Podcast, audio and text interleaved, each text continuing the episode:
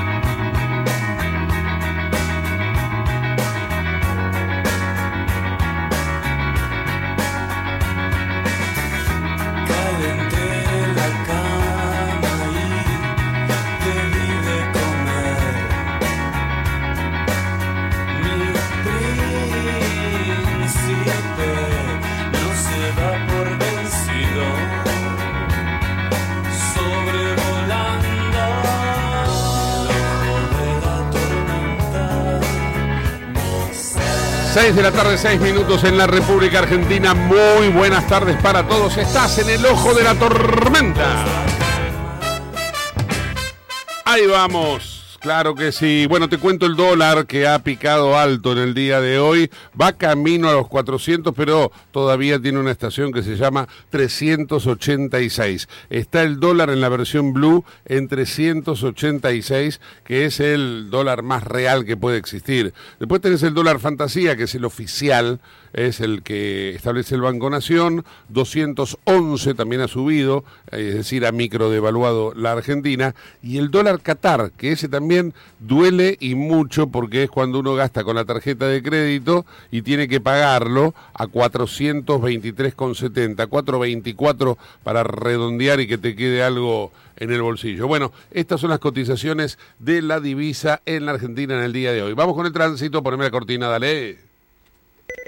En el ojo de la tormenta actualizamos la información del tránsito y los servicios públicos. Ernesto Arriaga, muy buenas tardes, ¿cómo va?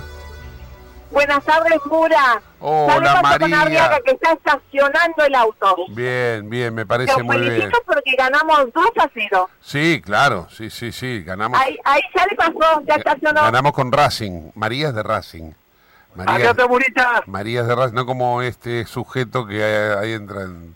Hola, hola, hola, hola. Tengo el copiloto. Eh, eh, Arriaga, anda un árbitro regalando penales. ¿Quiere, ¿Quiere alguno para Independiente? A ver si pueden ganarle a Colón. Imposible. Ay, Dios. No le podemos ganar a nadie, es verdad, le digo la verdad. Por favor, No, Arriaga. no, no, ya está, ya está. River campeón, Racing subcampeón. Bien, bien. Ya se lo vengo diciendo Sí, claro. a, sí, sí. a- a su goalkeeper deportivo. ¿Dónde anda? Sí, acá está. Acá estamos, acá buenas está. tardes. Acá está, te- Hola, ¿cómo anda? Buen hombre. Hugo Neira te saluda. Pero. Huguito, hace más, cuando empezó el campeonato de la tercera ficha dije River campeón, Racing subcampeón.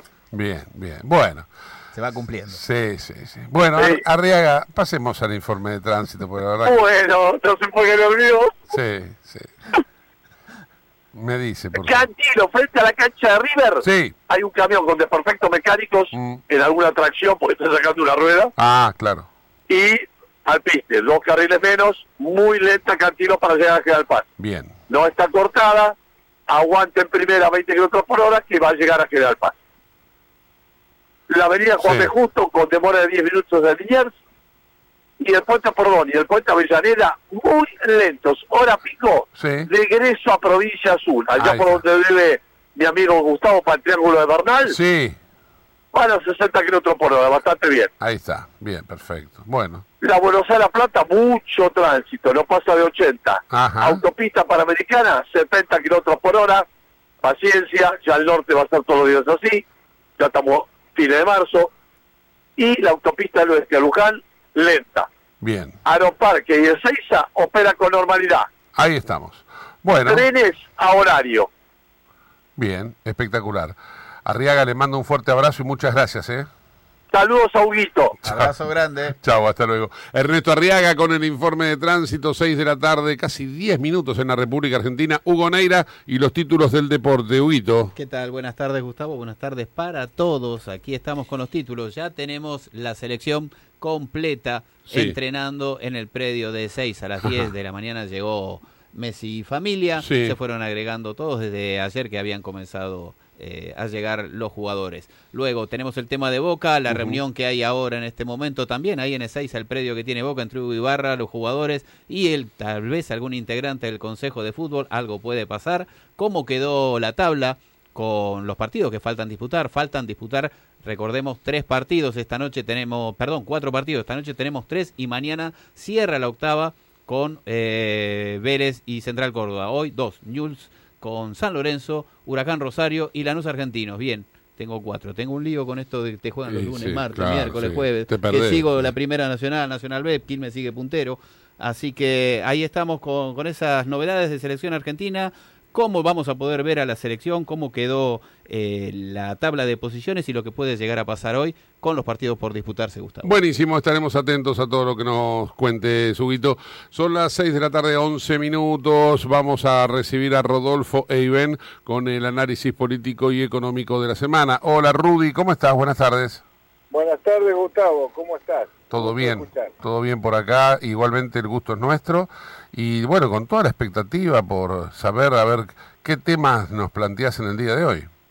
Bueno, vamos a ir a los distintos eh, capítulos de, de temas que nos atañen eh, y eh, no se puede dejar de soslayar la grave crisis financiera mundial que hay este, y que aquí poca importancia se le da porque no, es, no, no, no se escuchan más que los enunciados principales de esta crisis, pero la realidad es que debemos estar muy alertas y muy atentos debido a la caída de, de los bancos en Europa, este, primordialmente en Suiza, y a los bancos americanos.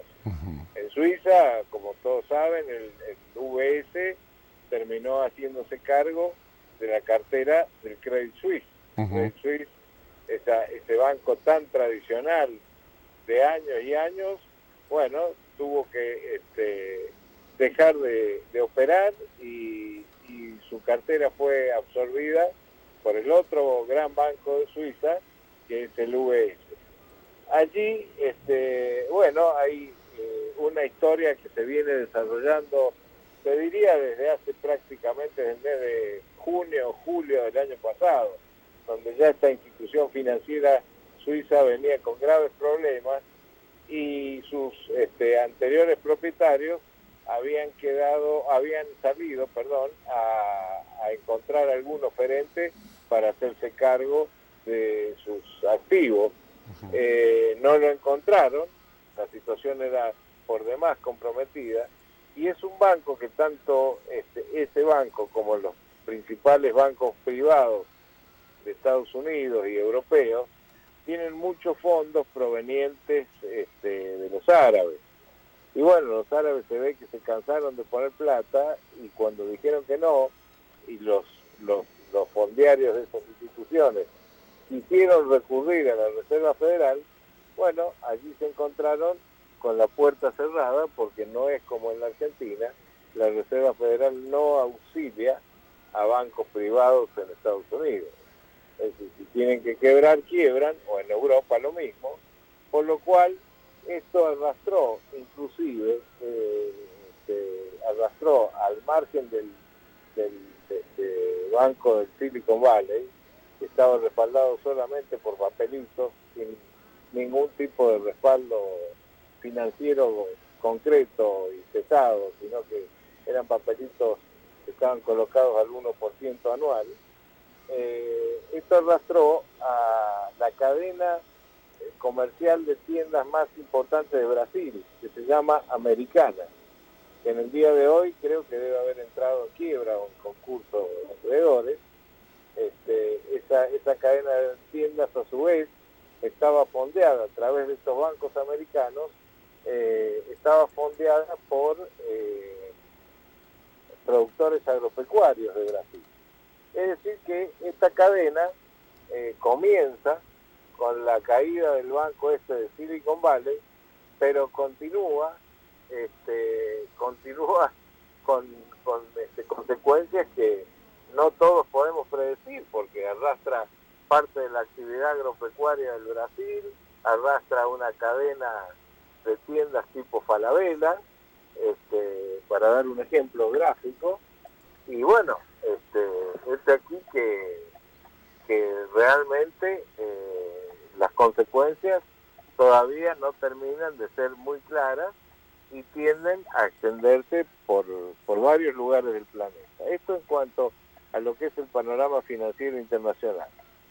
No sé si me escuchas bien, Gustavo. Perfecto, perfecto. te Ah, estamos... muy bien. Bien. Este, no, porque estoy en el, en, en el auto en una ruta y, este, me, acá hay un puesto caminero que espero que no me detengan para pedirme documentación, porque si no vamos a tener que cortar. Ajá. Este, pero hay un puesto de la, de la policía caminera. Bueno, pero escucho que estás, Eh, escucho que estás con las balizas, estás detenido, bien. Sí, exactamente. Correctamente, bien. Sí, sí, están deteniendo autos y. Ahora, este, bien, vamos a pasar al panorama nacional. Sí. el panorama nacional, eh, este, el panorama nacional, eh, tenemos, bueno, la, la noticia es que hoy el presidente de la nación ha- se ha reincorporado finalmente a sus actividades. Sí. La realidad es que este, lo ha superado, lo han superado los problemas y ya no saben a qué echar mano para parar el proceso inflacionario, hiperinflacionario, hiperinflacionario, en el cual hemos entrado, para mí, la semana pasada. Es decir, la semana pasada la Argentina entró en hiperinflación, ya no es estimulable para nada. Vos tienes que las el precio de las mercaderías en los este, supermercados, hipermercados y demás se han duplicado prácticamente, son precios que han sufrido aumentos del 30% en, en adelante, es decir, para arriba. El precio de la canasta familiar ha aumentado tremendamente. El precio de los eh, insumos para el agro también en dólares han duplicado han duplicado prácticamente su valor. Los repuestos de automóviles también en dólares. Fíjate vos que voy a poner un ejemplo práctico. Eh, un radiador de un automóvil importante de origen alemán fue cotizado hace 60 días o 50 días atrás en 230 mil pesos, de acuerdo al modelo que se trataba, para cambiar el radiador, que era necesario hacerlo. Bueno, el día viernes el propietario de ese automóvil, ya viendo, porque hubo que esperar 60 días hasta que llegue el repuesto al país, el propietario de ese automóvil el día viernes terminó soportando una cuenta de 430 mil pesos en Mm. 50 días. O sea, de 230 a 430.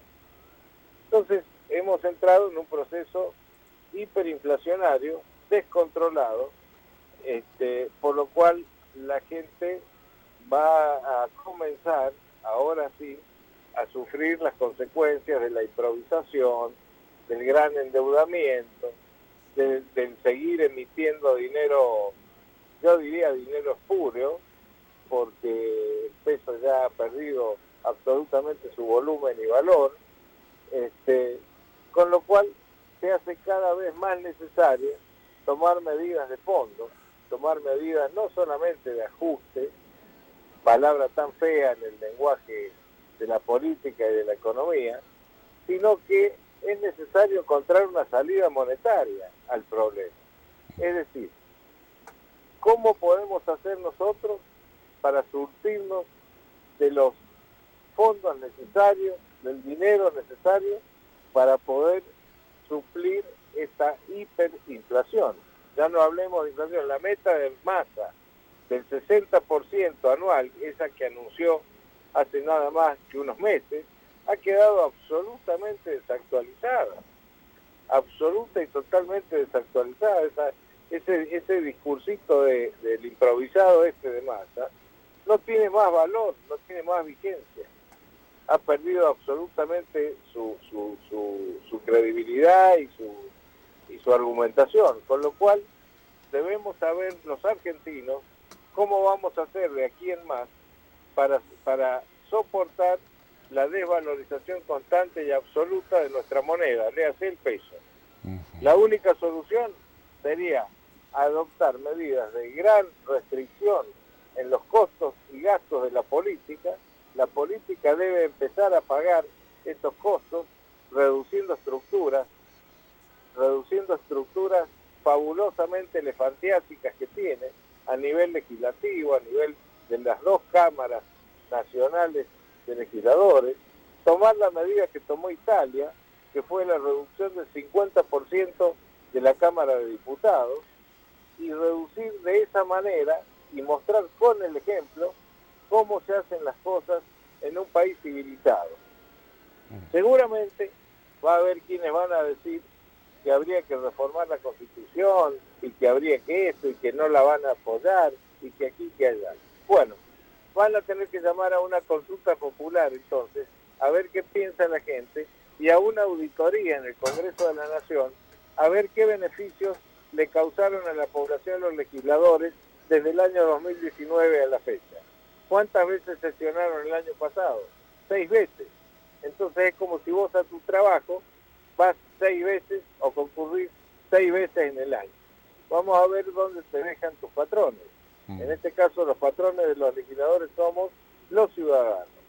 Con lo cual van sobran argumentos para reducir esta clase de, de poder sin poder. Bueno, se cortó, se cortó la comunicación con Rodolfo y Ben. A ver si lo podemos retomar eh, para, para el cierre ya prácticamente. Mientras tanto, Hugo Neira nos da información deportiva. Dale, Hugo. Ya estamos a nueve minutitos ocho de que comience el primer partido de este lunes. Newell recibe a San Lorenzo Almagro. San Lorenzo con la intención de volver eh, a quedar líder en solitario. Está dos puntos por debajo de River. River tiene 18 con un partido más. San Lorenzo con este pendiente tiene 16. Y Newell's, que aspira también a ganar, obviamente, como local, el equipo del gringo Heinze, que aspira a llegar a la misma cantidad de puntos que tienen Defensa y Justicia y Racing con 14 puntos. 11 tienen en este momento Newell's. Es un 4-3-3 el de gringo Heinze contra el 3-4-1-2 que plantea el gallego Insúa. Bien, a nivel internacional te cuento algunas cosas. Recién Rodolfo nos anticipaba la crisis en Europa eh, que tuvo el, eh, el Banco Mayor de Suiza. Esto es el Bancos Unidos de Suiza, ¿no? Eh, así es el, el nombre. Tuvo que comprar eh, prácticamente todos los activos y los pasivos del Credit Suisse para sacarlo de, de, de la circunstancia en que se encontraba. Y hoy la presidenta del Banco Central Europeo, Cristian Lagarde, ¿se acuerdan que era titular del Fondo Monetario? Garantizó que la exposición de la eurozona a Credit Suisse es mínima, dijo. ¿eh? Así que bueno, es un dato como para complementar lo que recién nos contaba Rudy, que ya está en línea nuevamente. Rudy, me quedó una, una duda que, digamos, flotando sobre todo lo que comentabas, que es que entonces en este momento la Argentina está en hiperinflación como como como en no sé como en el año 2000 no Sí, sí, sí, o como en el 88, 89. sí Sí, sí. Lo digo y lo sostengo. Ajá. los señores del gobierno lo quieren disfrazar, no quieren informar a la gente la verdad este, y esconden, esconden por beneficio propio la situación real, es problema de ellos. Yo digo la verdad, yo no miento. La Argentina entró la semana anterior en un proceso hiperinflacionario. Mm. Estamos en hiperinflación. Y el que no lo quiera entender, que vaya al supermercado o que vaya a comprar algún artículo, este, algún shopping o lo vea en alguna vidriera, en algún escaparate.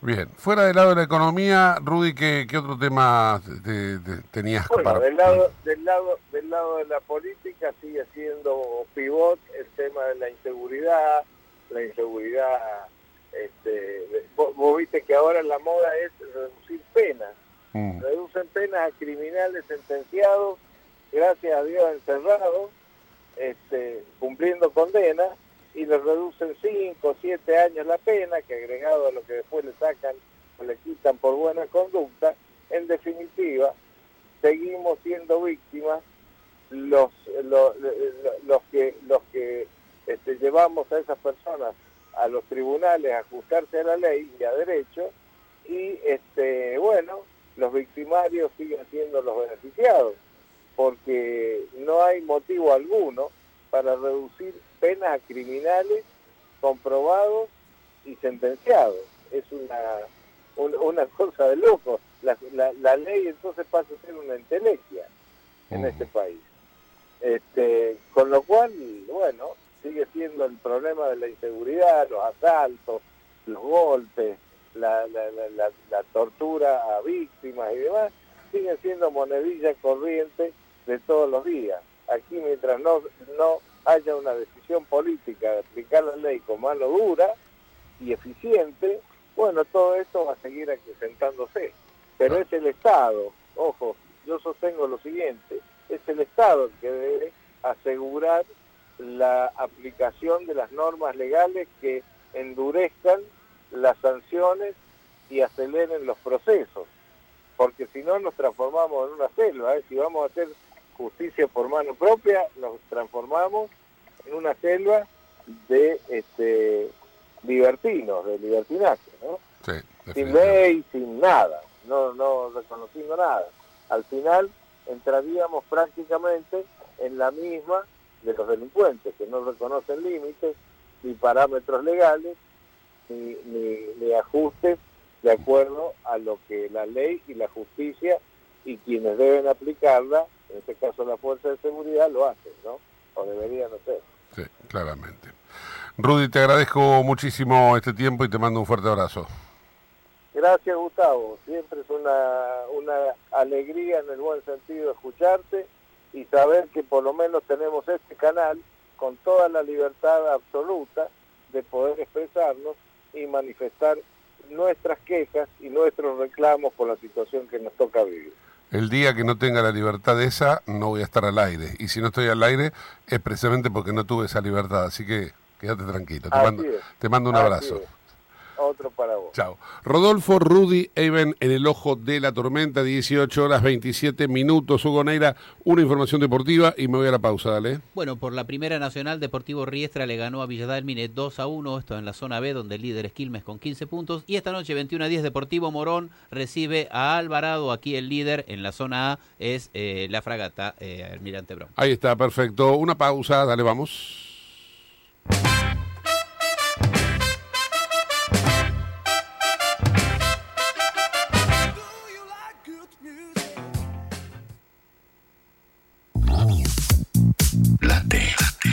931. Aire de radio. Aire de verano. Late 931. Sintonía fina. Diario El Sol, el matutino del Gran Buenos Aires.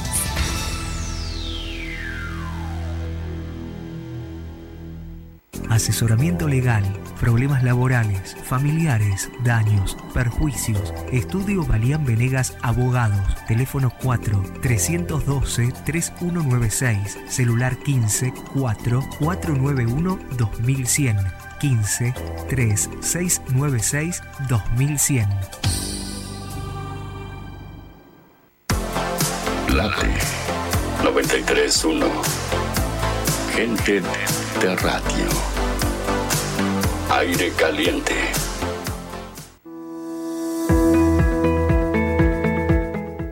Operativo de vacunación COVID. Completa el esquema de vacunación de lunes a viernes en Defensa Civil. Victoriano Loza, 998 Merlo. De 9 a 16 horas, presentate con DNI y carnet de vacunación. Intendencia Menéndez. 28, 34, 58. 73. No importa si tenés 18 o 70 años, vos también podés terminar la secundaria de forma virtual y desde cualquier lugar del país. Con educación hay futuro. Conoce más en buenosaires.gov.ar barra Terminal la Secundaria. Buenos Aires Ciudad. IRSA. Somos la mayor empresa argentina inversora en bienes raíces. IRSA. Líderes en real estate. Programa Cuidar Vidas, edición verano 2022-2023. Sumate a la seguridad vial. Durante la temporada encontrarás puestos camineros y complementarios que desempeñan medidas de prevención y control con el propósito de reducir riesgos y evitar siniestros viales. En cada uno de ellos se encuentra personal capacitado para asistir, informar y acompañar a quienes circulan por las rutas pampeanas, brindando recomendaciones que hacen al bienestar común. No olvides circular con precaución y respetar las normativas viales. Sé parte de la seguridad vial. Ministerio de Seguridad, Gobierno de la Pampa. Seguridad de cuidarnos entre todos.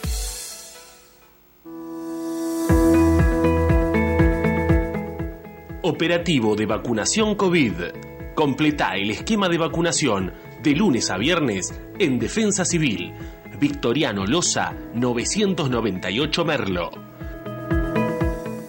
De 9 a 16 horas, presentate con DNI y carnet de vacunación. Intendencia Menéndez. En Late estás escuchando El Ojo de la Tormenta con Gustavo Mura. Auspicia este programa Autopiezas Pana. Más de 30.000 productos en stock y más de 30 años brindando seguridad para tu vehículo. No te olvides de visitarlos en la web pana.com.ar o llamarlos al 42504220. Autopiezas Pana, tu socio estratégico. Dirección Avenida La Plata 1933, Quilmes Oeste. La lucha contra el narcotráfico tiene diferentes perspectivas, diferentes visiones. Y ahora vamos a abordar una este, que es curiosa, porque nos focalizamos mucho en que hay que perseguir, en que hay que estar detrás del narco y particularmente la situación en Rosario. Pero resulta que cuando la gente que se encarga de esas investigaciones, las cosas no salen como estaban planificadas, bueno, queda en un absoluto desamparo. Ahora vamos a ver un caso en el cual un oficial principal de la PSA, es el caso de Abel Ramírez, terminó falleciendo como consecuencia, pongámosle ahora entre comillas, de un accidente automovilístico. Pero hay muchas, eh, digamos, muchos detalles que merecerían tener eh, un seguimiento mayor del que se le está dando, al menos hasta ahora. Vamos a hablar con su viuda, Verónica Espataro, que además de todo lo que acabo de describir, tiene eh, la tortuosa realidad de que ni siquiera hasta el momento está siendo considerada con lo que uno imagina que tendría que tener como ese trámite lógico y natural de una pensión. Verónica, buenas tardes, ¿cómo estás? Hola, ¿qué tal? Buenas tardes, Gustavo. Si me tenés que corregir algo de lo que acabo de decir, es el momento. No, está perfecto. ¿Nos podés contar qué pasó con Abel? Bueno, Abel eh, había salido de comisión, nosotros eh, vivimos en Córdoba y eh, le surgió una, o sea, lo envían de comisión a, a Buenos Aires. Eh, él sale a la, a la ruta en un seguimiento de Rosario a Buenos Aires volviendo eh, y estando en seguimiento eh, chocan contra una camioneta. O sea, él pierde el control, él venía con dos compañeros más, va a pasar a la camioneta que tenía delante, eh, va hacia la vía rápida para poder pasarlo y pierde el control de la camioneta, no se sabe por qué hasta ahora. Eh, según los compañeros dicen que había un pozo, eh, pero bueno, no consta en ningún lado el tema del pozo ni hay fotos eh, y en la pericia, bueno, dicen otra cosa, ¿no? Él pierde el control este, y en esos zigzagueos choca con la camioneta que tenía adelante, que queda al costado después. Bueno, colisionan, vuelcan ambos y él pierde la vida en el acto. No así sus compañeros, eh, que son los, los únicos dos testigos de todo el accidente. ¿Y, y bajo qué circunstancias fallece? ¿Qué, qué, qué pasó para que él pierda la vida? Eh, en realidad tiene politraumatismos eh, en cráneo. Ajá. ¿Y esto, Es lo que esto es lo que, es lo que dictaminó la autopsia? Exa- exacto. Ajá. Ah. Y eh, a partir de allí, de ese momento, ¿qué ocurrió con todo lo que es el lógico, el respaldo que tiene que haber de la institución, del Estado, para con la familia de Abel, ¿no? que sos vos? No sé si tienen hijos. Tenemos un hijito de cuatro años, sí. Eh, bueno, ya a partir de ese momento, o sea, a mí me vienen, me informan esa misma noche, fallece la tercita, me vienen a casa a informar de lo que había pasado, no me dan demasiados detalles, recién yo me entero de algo de cómo fue el accidente eh, por una nota que surge a partir de Facebook el día siguiente. Eh, bueno, estuvimos eh, casi un día tratando de, de, que trajeran el cuerpo para poder velarlo. bueno, en ese momento me dijeron que me iban a poner este, psicólogos a disposición, abogados, pero bueno, nada de eso pasó. O sea, el abogado que tengo es particular, eh, psicólogo para mí, para mi hijo, los pago yo. Eh, y en cuanto a lo que fue la investigación, eh, tampoco se, se, metieron demasiado, o sea, siendo que él estaba trabajando, ¿no? Eh, ellos tienen las herramientas como para, no sé, se podría haber puesto un perito de parte, pues yo obviamente no lo puedo costear. así que bueno, nada, o sea, no, no tuve apoyo en ese sentido, o sea, ni en la parte económica, ni en la parte penal, como para saber qué fue lo que había pasado. Y eh, en algún momento te dieron detalles de por qué ocurrió el accidente, cómo ocurrió el accidente. No, no, no, eh, la verdad que no, o sea, eh, ya te digo, o sea, ese día yo me enteré, o sea, al día siguiente me enteré de cómo pudo haber sido el accidente a través de, de una nota que vi en Facebook y después en otro lado más, eh, pero después, o sea, por parte de la PCA, nunca más, o sea, no, no supe nada, eh, todo lo que sé fue por lo que se hizo eh, a través de mi abogado o que se vio en el, en el, expediente. Pero, o sea, por parte de la policía de la, de la PCA donde trabajaba Abel, este, no, no sé, ellos no se metieron en, en lo que es la investigación. O sea, se olvidaron de, de eh, sí, Abel. Exacto, exacto, sí, sí, o sea, fue un accidente, listo, chao. O sea, otra cosa. Mm. Entonces. Y ahora, vamos otra vez a, a focalizar en, en, en, el punto de arranque, ¿no? Que Abel estaba sí. investigando Exacto, uno de los o sea, flagelos que hoy tiene la Argentina, de, que exacto, es el narcotráfico sí. en Rosario. Tal cual. O sea, él iba a distintos puntos, ¿no? Justo se dio que estaba en Rosario. Eh, ya te digo, venían en seguimiento y, o sea, no es la primera vez que se iba de comisión, o sea, lo, lo mandan o lo mandaban, eh, incluso a sus compañeros lo mismo, ¿no?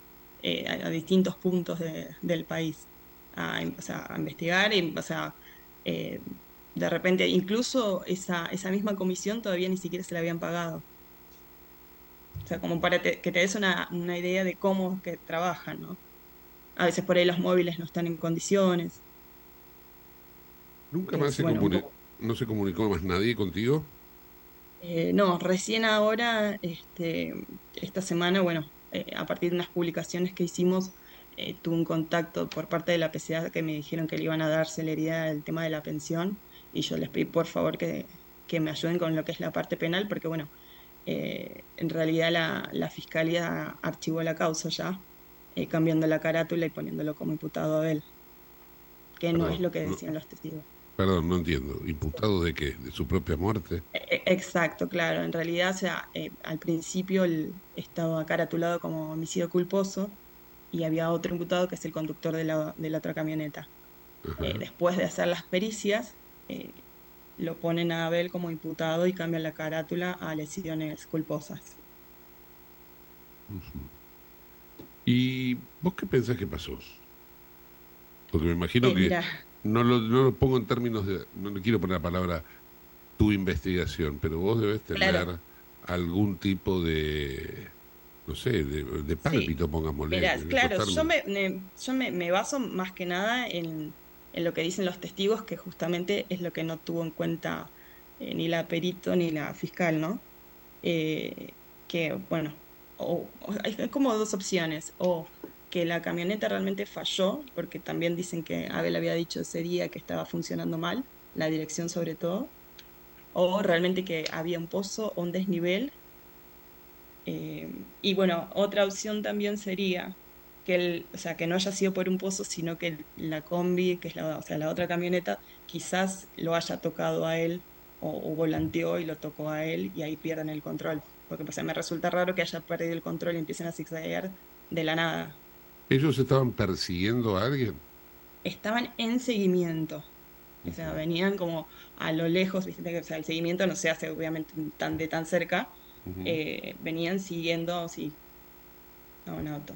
Eh, eh, ¿Esto dónde ocurrió, este accidente? Eh, en aproximadamente el kilómetro 103 en la ruta 9, eh, Rosario a Buenos Aires, en ese sentido. A la altura de Varadero sería esto. Exacto. ¿Y eh, vos pensás, crees que puede haber habido algún factor determinante fuera de eh, lo que uno considera un accidente? Es decir, que alguien haya chocado a propósito la camioneta o que haya ocurrido algo, no sé, un, un balazo a la goma, por ejemplo, una cosa así. La verdad, eh, opciones habría miles. eh, la verdad, no lo, no lo sé. O sea, lo que me hace ruido es que hayan cerrado la causa tan rápido, siendo que eh, a través del abogado yo tuve que pedir, por ejemplo, el informe de la autopsia, que tardó más de siete meses en subirse. Eh, las fotos de policía científica que no estaban, las tuve que pedir yo, o sea, la, la perito, perdón, eh, en el momento que se hacía la pericia accidentológica no tenía las fotos de la policía científica, las tuve que pedir yo ese mismo día a la fiscalía que- las pidieran a la policía científica para que se pudiera hacer la pericia. Y de repente de un día para el otro eh, cierran, archivan la causa, cambian la carátula y archivan la causa. O sea, eso es lo que me hace un poco de ruido, ¿no? Y de repente también, bueno, algunas irregularidades, además de las fotos que faltaban de la policía científica, el tema de la falta de control de alcoholemia al otro conductor. Eh, pues en teoría no había ni test para hacerlo y tampoco aparentemente en, el hospital de Varadero había una aguja para sacarle sangre. ¿Algún otro faltante? Eh, después está, bueno, el arma de él también desapareció, el arma que le dan cada vez que va a algún procedimiento tampoco apareció, solamente estaba la, la de los otros dos chicos que estaban en la guantera, la de él también desapareció. La de él estaba en la guantera, o sea, el, el- siempre La de el él, en realidad, en general, él este, la tenía, va, la llevaba siempre en el asiento. No sé en es- ese día con dónde la tenía, pero bueno, eh, no se encontró. Qué curioso. qué curioso. Sí, siendo que él no salió despedido del auto. O sea, él pierde la vida en el acto eh, y era, la verdad que era bastante grandote y tenía el cinturón de seguridad puesto. Quedan, el auto queda con las ruedas hacia arriba, entonces bueno, costó sacarlo. eh, El bueno, auto sí, volcó, pero no, no salió despedido del auto. no, no, no, el auto queda con las ruedas hacia arriba y ya te digo, él pierde, pierde la, la vida en el acto. Y yo estimo que él tenía el arma, o sea, bajo el- las piernas, ¿no? Entre el asiento y la, y la pierna. Pero bueno, no se encontró, desapareció. ¿Eh, ¿Te te dijo a quiénes hacían el seguimiento? No, ese tipo de información en general no, nunca me, me la pasaba, no. ¿Y no se te dio por preguntarle a los compañeros que sobrevivieron a quién seguían? Eh, no, la verdad es que no, no me interesó, o sea, no es que no me interesa, lo que pasa es que, bueno, me, me imagino que no pueden dar esa información tampoco. Sí consta en la orden de servicio, o sea, a nombre de quién estaba la investigación, eso sí está. Pero hay una orden de servicio obviamente que si trabajaban en delitos contra el narcotráfico, venían de Rosario eh, hacia Buenos Aires, estaban viajando de Rosario a Buenos Aires, ¿correcto? Sí, sí, exacto. Eh, es muy probable que estuvieran haciendo una investigación relacionada con los tipos que en estos momentos están hackeando a la Argentina y a Rosario en particular, ¿no? Ah, Digo, sí, sí, eso seguro. El enfrentamiento era contra un poderoso, no estamos hablando de... No, claro, por eso a nosotros, o sea, nos parecía raro también, bueno, el tema, como te decía recién, o sea, puede haber miles de situaciones, ¿no? Eh, el tema de la autopsia nos hacía ruido porque digo, a ver, si recibió un balazo en la cabeza, o sea, y la autopsia no está, eh, ¿entendés? O sea, hasta que no estuvo el informe de la autopsia, o sea, eh, también era, era una posibilidad. No sé si por ahí fue un balazo en la rueda que le hizo perder la, eh, ¿cómo se llama? La estabilidad. Porque ya Que te digo, tampoco lo no podemos- está. Claro, o sea, porque tampoco se investigó demasiado. Tampoco lo Y podemos saber. rápido, o sea, se archivó la causa. Lo que nosotros pedimos ahora justamente es que se abra la, la investigación otra vez. Claro, pero digo, eh, de las dos autopsias, y perdón porque haga hincapié en esto, la del Sí. cuerpo de Abel y Sí. la del vehículo, ¿no? Ajá, no es sí. autopsia, sino que es pericia, pero Claro, lo pongo pericia, en este término dramático para que se entienda. No, está bien. Eh, no, ¿no se le hizo la pericia a, las, a, a- a los neumáticos del auto? No, dicen que, eh, a ver, es muy chiquito lo que habla sobre, o sea, sobre lo, lo que es la parte técnica del auto. Eh, dice exactamente así, que el auto estaba en buen estado general. eh, y después de los neumáticos no, no dice demasiado, que estaban al 80 o 70% y es lo único que dice. Te voy a hacer una pregunta escabrosa, discúlpame, pero es- Sí. tiene que ver con esto, no, no, no, es, no, no es otro el motivo. ¿Vos pudiste ver el cuerpo de tu marido? Mira, eh, lo pude ver recién, o sea, él fallece a la tardecita, yo lo pude ver recién al otro día, eh, o sea, pasado, pas- transcurrió, transcurrió todo un día, recién al otro día a la madrugada, que fue que trajeron el cuerpo, lo iban a velar a cajón cerrado eh, y me permitieron verlo, o sea, solamente se le veía la cara. O sea, no, no, el resto del cuerpo ya estaba todo tapado. O sea, no pudiste me- tampoco comprobar vos si tenía ex- algún, algún tipo de herida que no sea la que corresponde con la sola, claro, exacto, sí. O sea, lo único que se veía era así la, la, la cara, obviamente, o sea, eh, como cortada y solamente, o sea, se veía una sola partecita de la cara, ¿no? O sea, no toda la cabeza completa, ¿no? Disculpas por la Solamente una pregunta, pero No, no que ver, problema. tiene que ver con esto. No, seguro. Por eso también, o sea, nosotros hasta en algún momento dudábamos si, si era él o no, eh, porque la verdad es que en, en el pedacito que pude ver de su cara, o sea, y con tantas eh, cicatrices, eh, la verdad que no, y más en ese momento, o sea, yo lo vi, la verdad es que me di vuelta y no lo pude ver más, obviamente. Entonces, bueno, y como faltaba la, el informe de la autopsia, hasta en algún momento este, se nos pasó por la cabeza si era él o, no realmente. Para finalizar, Verónica, eh, te repregunto, este, para que quede claro, ¿vos pensás que ocurrió alguna otra cosa o, o es lo que dice los papeles que tenés en, en tu poder? No, yo la, la verdad que con la investigación, o sea, con tantas irregularidades y la poca investigación eh, que se hizo y cómo se cerró la, o sea, se cerró en esta instancia, ¿no? Eh, tan rápido la causa cuando hubo que pedir un montón de veces los informes y las fotos. eh, la verdad exactamente, o sea, no, y creo que nunca lo voy a saber qué fue exactamente lo que pasó.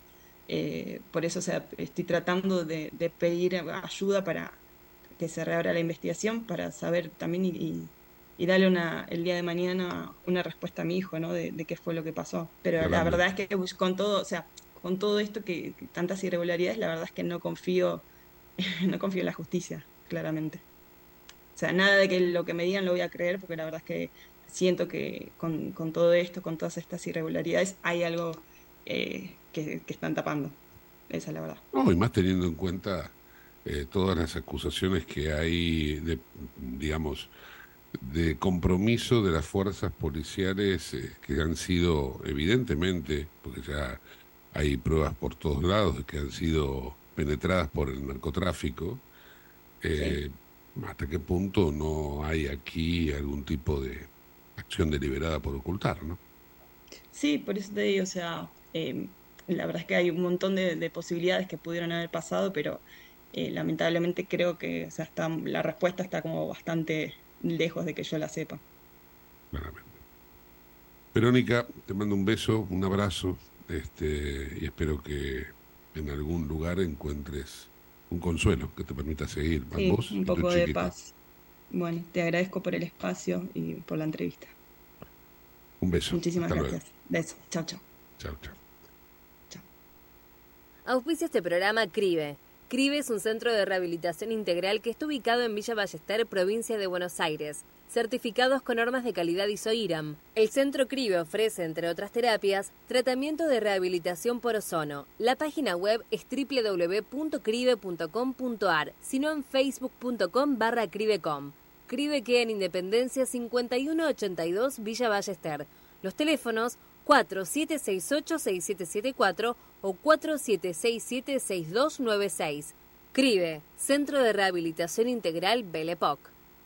Bien, eh, 18 horas 49 minutos en la República Argentina. Información deportiva, Hugo Neira. 17 minutos en el Coloso Marcelo Bielsa 0 a 0 Newell's San Lorenzo de Almagro. Con esto River sigue manteniéndose con este resultado en la cima del torneo. Recordemos, Gustavo, que los descensos para este torneo van a ser tres. Ajá. Dos por promedio y el último descenso, el tercero, va a ser por el último en la general. Hoy por hoy es Colón de Santa Fe con cinco puntos. Así que hay que cuidarse. Recordemos, bueno, también Gimnasia salió de esta última zona al ganarle el clásico después de 20 clásicos y 13 años Sí. que no le ganaba a Estudiantes de La Plata y salió de esta zona candente, pero va a estar peleado por ambos lados por el tema de los promedios y también por el último lugar en la tabla. Bien, perfecto. Ahora estamos a 10 minutos de las 7, 11 minutos de las 7 de la tarde. Eh, vamos con una recomendación y pegadito nos vamos a comunicar con la gente de eh, la Patagonia por el tema mapuches. Dale, vamos.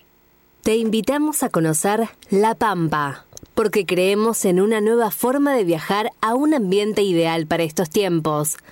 Aire puro, bosques y fauna nativa, gastronomía gourmet, vinos patagónicos, pueblos con historias emocionantes. En La Pampa, seguro te relajás, seguro te emocionás, seguro disfrutás. Viaja seguro, viaja a La Pampa. Portal de la Patagonia. Estamos en comunicación con Diego Frutos, es el dueño de la Cristalina, es uno de los vecinos de Villa Mascardi y bueno, eh, vamos a preguntarle cómo está la situación, vecinos que estaban atormentados por el avance de los maputruchos, como los hemos bautizado aquí en este programa. Diego, ¿cómo estás? Sí, ¿cómo estás, Gustavo? Bien, bien, bien. Bueno, la verdad que los vecinos de Villa Mascardi eh, seguimos con una, incertidumbre total de cómo seguir adelante, dado que por más que se produjo el desalojo trunco aquel 4 de octubre del año pasado, eh, nunca se han comunicado en forma directa con nosotros del gobierno nacional y tampoco del gobierno provincial. Sí nos ha llegado a cada uno una notificación de que recuperábamos eh, nuestras propiedades que podíamos disponer a partir de cierto día, que allá a mediados de octubre pasado. Eh, pero bueno, nada, lo cierto es que sabemos que todos estos encapuchados, eh, que no fue capturado siquiera uno, están arriba de la montaña dando vueltas o están diseminados en el Bolsón, Mallín Ahogado, bueno, donde se ha capturado porque se lo han topado así en una madrugada al señor Facundo Jones, bueno, señor, señorita, no sé cómo tratarlo a esta altura, eh, Facundo Jones Guala, ¿no? Pero el resto de sus secuaces siguen merodeando. Nosotros hemos puesto a lo largo de, de la ruta, en la banquina, cada 50 metros, banderas argentinas y eh, casi todas las noches pasan y las rompen y las dejan los pedacitos ahí en la base. ¿Quién más que ellos, no otro argentino, seguramente va a hacer semejante atropello? Bueno, seguimos con esa incertidumbre, no sabemos quién será a cargo de los daños producidos por la Machi y su banda de terroristas encapuchados. Eh, nada, que están, sabemos que están protegidos por el INAI, Instituto Nacional de Asuntos Indígenas, los organismos de derechos humanos, y lo que se llama la gremial de abogados, comandada por el señor Eduardo Suárez, que es un súbdito del señor eh, Perdía. Qué increíble, ¿no? Todo porque yo recuerdo claramente cuando hará poco más de un año, ¿no? Te preguntaba por Jones Walla y vos me dijiste, está acá, está acá al lado. Y, y, y esa nota recorrió este, todas las redes sociales, redacciones, pero el gobierno no se notició. O sea, quiso no noticiarse, ¿no? De que Jones Walla estaba ahí. Digo el gobierno, digo la justicia, digo el Estado, ¿no? Y resulta, como bien vos decís y explicás, se lo topó, porque no le quedaba más remedio que, que meterlo preso habérselo topado. Es increíble, ¿no? Así es, sí, sí, sí, todos sabemos que no había ningún interés, tanto a nivel nacional como provincial, de hacerse cargo del señor Jones Guala, que estaba prófugo de la justicia chilena. Lo hemos denunciado, bueno, yo propiamente lo tenía del otro lado del cerco. en Villa Mascardi y donde la- justamente la casa donde estaba viviendo, todo lo que tenía en muebles era de la cristalina previo a su, eh, a su incendio. Primero ellos roban, saquean todo lo que les puede servir y recién ahí hacen el incendio. Bueno, lo, que sería la mesa, el comedor, sillas, heladera, caloventores, lavarropas y demás enseres que tenían. Bueno, nada, todo eso estaba justamente en la casa que estaba utilizando Juan Esguala, eh, por lo menos, eh, bueno, cuando yo lo denuncié en abril del año pasado y posteriormente sabemos que estaba ahí. Yo denuncié en qué lugar preciso estaba viendo la final del Mundial, en la casa de su prima en Mallina Ahogado, eh, provincia de... eh, antes de llegar al Bolsón, eh, y sabíamos que estaba en la zona continuamente, luego del desalojo trunco, como te expliqué, en Villa Mascardi, él andaba por la región. Eh, pero bueno, la contestación tanto del Ministerio Público Fiscal de Río Negro y a nivel federal también era, seguimos trabajando a, las innumerables denuncias que hacía, no solo en dependencia, sino eh, por WhatsApp, que yo tengo el WhatsApp del juzgado, de la fiscalía y demás, seguimos trabajando, era. Pero bueno, acá estamos. Ahora, qué, qué contradictorio, ¿no? Este joven, porque dicen no ser argentinos, desconocen a la Argentina, pero miraba la final del Mundial. Una- es una contradicción permanente. Sí, sí, desde ya, así es. Qué locura, qué locura. Eh, y, ahora, en este momento, ¿dónde está Jones Guala, Diego? Coneguala está en prisión en la cárcel de Esquel, eh, esperando la extradición, que entiendo yo, por lo que me comentaron, que va a ser muy lenta, dado que cuando uno se niega a ser extraditado, el juicio, bueno, nada, te lleva una serie de, de- de aditamentos como el control psicológico del motivo por el cual no, él no quiere ser extraditado, vinculaciones políticas, o, de segregación racial y todo eso, bueno, donde intervienen innumerables organismos para que todo se navegue sin llegar a, a, bueno, con un final incierto. Seguramente va a ser extraditado con el nuevo gobierno, eh, pero este, este gobierno actual lo único que va a hacer es navegarlo para no llegar a ningún fin. Es así, es, es clarísimo que es así. Eh, eh, ¿Hubo algún tipo de acción vandálica nueva? ¿Hay alguna preocupación en ciernes, eh, Diego? No en Villa Mascardi, pero sí en lugares cercanos al Bolsón o a Esquel, donde fueron est- estos encapuchados que estaban en Villa Mascardi, muchos de ellos están en aquellos lugares cometiendo los numerosos focos de incendio que se registraron el mes pasado, eh, que luego fueron eh, los aparecían los panfletos reivindicando a Jones Guala y a que arda la Patagonia hasta que sea devuelta a la nación mapuche, al Gualmapu, donde el señor Cabandier, que nos visitó nuevamente, la región dijo, no, pero esos panfletos me contaron que son viejos, como si tuvieran una caducidad, ¿no? Los panfletos, porque decían Claro. lo mismo que, que los panfletos. No, claro, no tienen un vencimiento. Eh, y que la única RAM era la, la camioneta en la cual estoy yo en este momento. Estaba, claro, eh, recorriendo los lugares y muy graciosamente se refirió de esa manera a la situación de Jones Guala, que desde la cárcel ya ha alargado varios comunicados diciendo eso, eso mismo, que arda la Patagonia hasta que realmente sean reivindicados y devueltos eh, todos los territorios que supuestamente serían de ellos. Te cambio un poco más, en realidad no es que te cambio de tema, seguimos hablando de este tema, pero con una orientación, una perspectiva un poco política, ¿no? Porque en alguna oportunidad, que hemos hablado varias veces, vos me hablabas, me comentabas de la controvertida actuación que tenía el, por entonces, eh, era secretario de Articulación Federal del Ministerio de Seguridad, Gabriel Fuchs.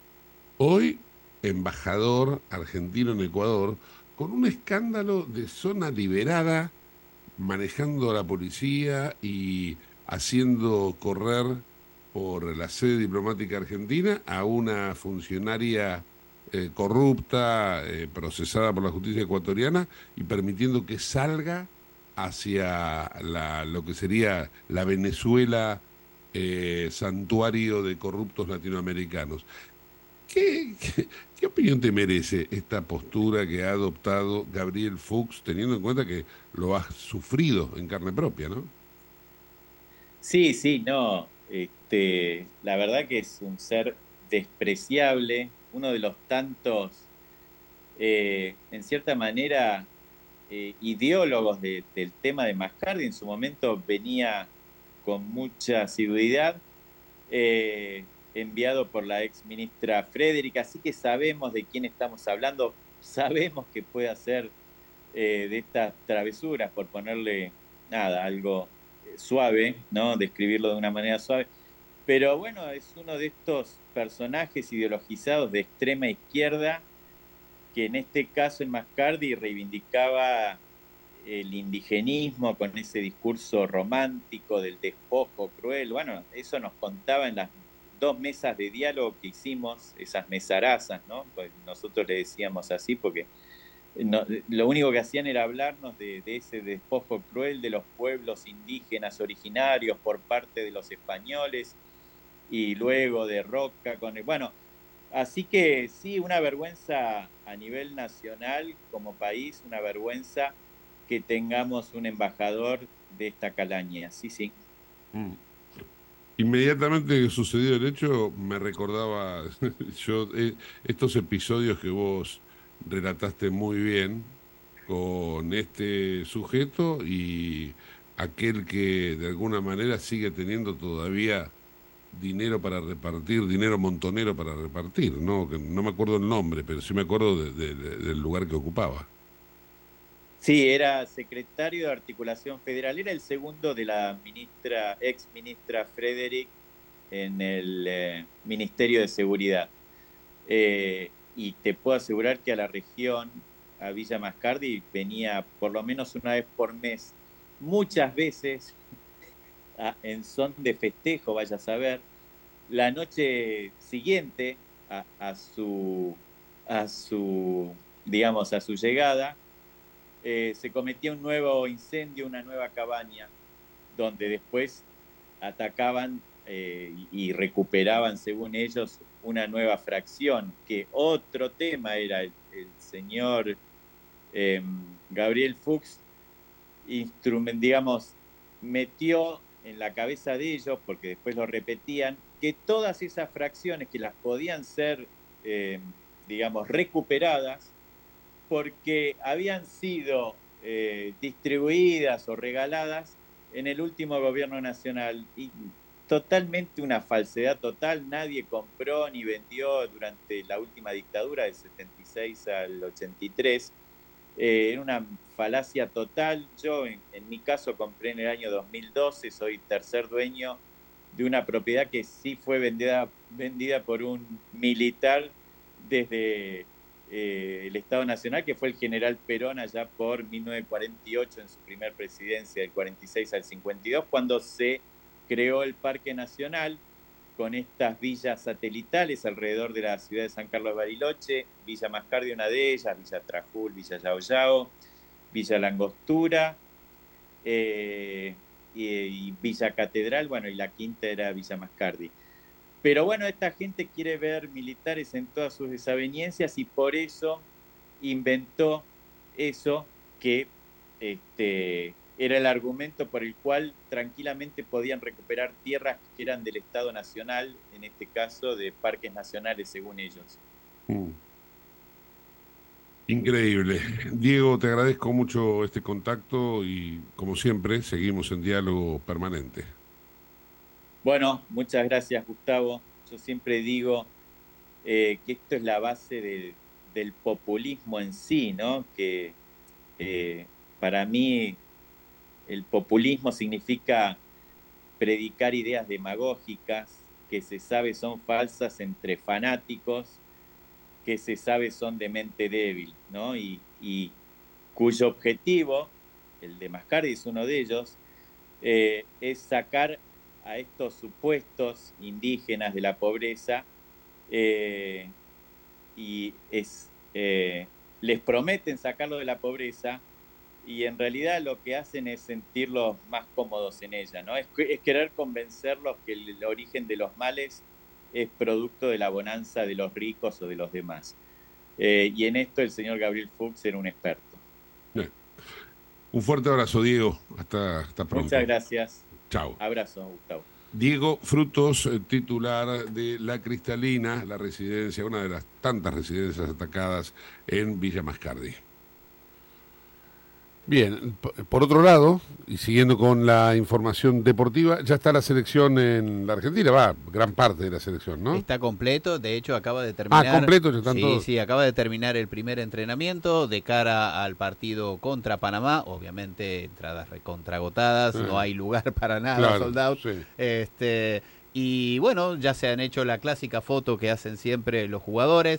Obviamente está reemplazado el Papu Gómez porque está lesionado, no pudo venir. El Garnacho no han Hay un podido gran contingente de gente del Salvador que vino para ver a la selección argentina. Mucha gente, son Sí. muchos los fanáticos salvadoreños. Sí, un saludo para Rafita Torres. Ahí está, bien, le ¿Eh? mandamos un saludo Y la familia también que andan por aquí. Bien. Así que hincha de la Alianza, Ah, de allá del Salvador. va, Así sí. que este, vamos a ver cómo, cómo sigue la semana. Por ahora están todos bien. Eso es lo bueno para empezar a delinear el equipo que va a enfrentar a Panamá en el primero de los dos festejos. Bien, perfecto. ¿Algo de cierre, Huguito? Igualando 0 a 0 en el primer tiempo, San Lorenzo, perdón, Newell de local contra San Lorenzo de Almagro, 33 minutos. Bueno, bárbaro. Gracias por habernos acompañado. Nos reencontramos mañana a las 6 de la tarde como siempre. Chau. Hasta entonces.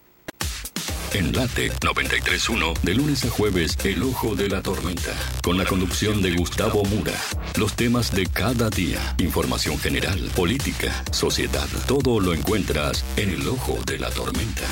Con los columnistas de siempre. El Ojo de la Tormenta, con Gustavo Mura.